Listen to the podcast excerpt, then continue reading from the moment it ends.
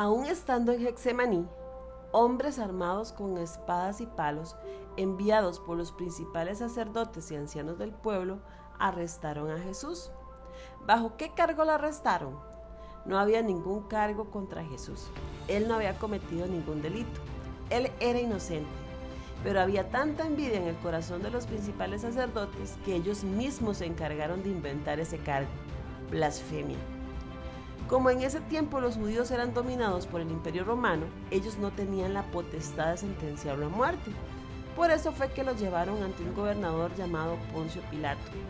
Fue en ese momento en donde empezó el interrogatorio que determinaría la sentencia de Jesús. Pero, ¿saben qué dijo Jesús? Nada. Jesús no dijo nada. En Mateo 27, versículos 12 al 14, se nos cuenta qué sucedió en ese preciso momento. Dice así, entonces cuando los principales sacerdotes y los ancianos presentaron sus acusaciones contra él, Jesús guardó silencio. ¿No oyes todas las acusaciones que presentan en tu contra? le preguntó Pilato. Para sorpresa del gobernador, Jesús no respondió a ninguno de esos cargos. ¿Qué hubieras hecho en la posición de Jesús? Nuestro instinto natural nos lleva a defendernos ante cualquier situación, incluso aunque no tengamos la razón.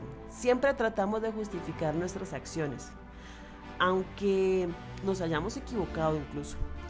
Y cuando se nos acusa de algo que no hicimos, con más vehemencia nos defendemos, porque no soportamos que nadie hable de nosotros, nos ofende, nos indigna.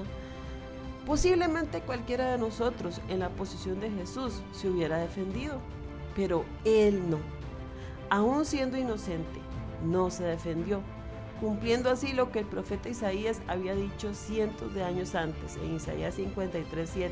Dice así, fue oprimido y tratado con crueldad, sin embargo, no dijo ni una sola palabra. Como cordero fue llevado al matadero, y como oveja en silencio ante sus trasquiladores, no abrió su boca.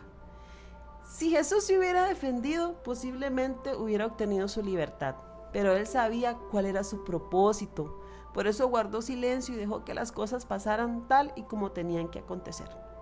Muchas veces, mientras estamos cumpliendo la voluntad de Dios, se levantarán voces criticándonos y acusándonos. Pero si estás caminando en tu propósito, guarda silencio y sigue adelante.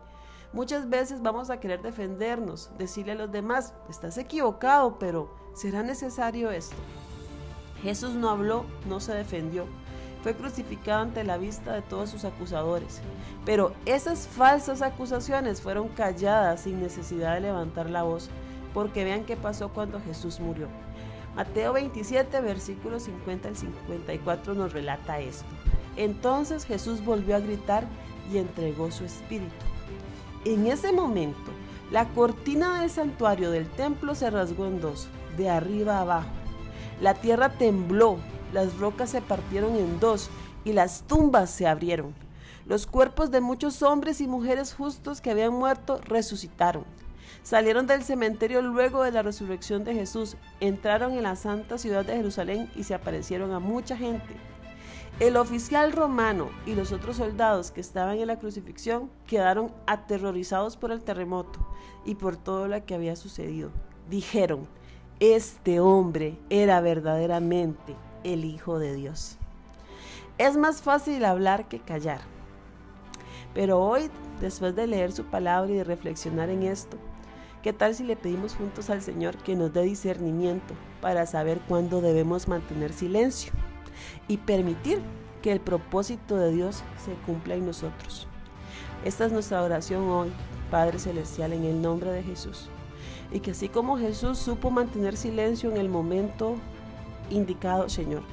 Aún siendo inocente, Él mantuvo silencio, Señor, y permitió que se cumpliera tu voluntad, Señor. Danos ese mismo discernimiento, Señor. Danos ese mismo discernimiento, que sepamos callar, Señor. Hacer silencio, Señor, mientras tú te encargas, Señor, de cumplir tu propósito en nosotros, Señor. Mientras tú nos respaldes, Padre Celestial. Amén.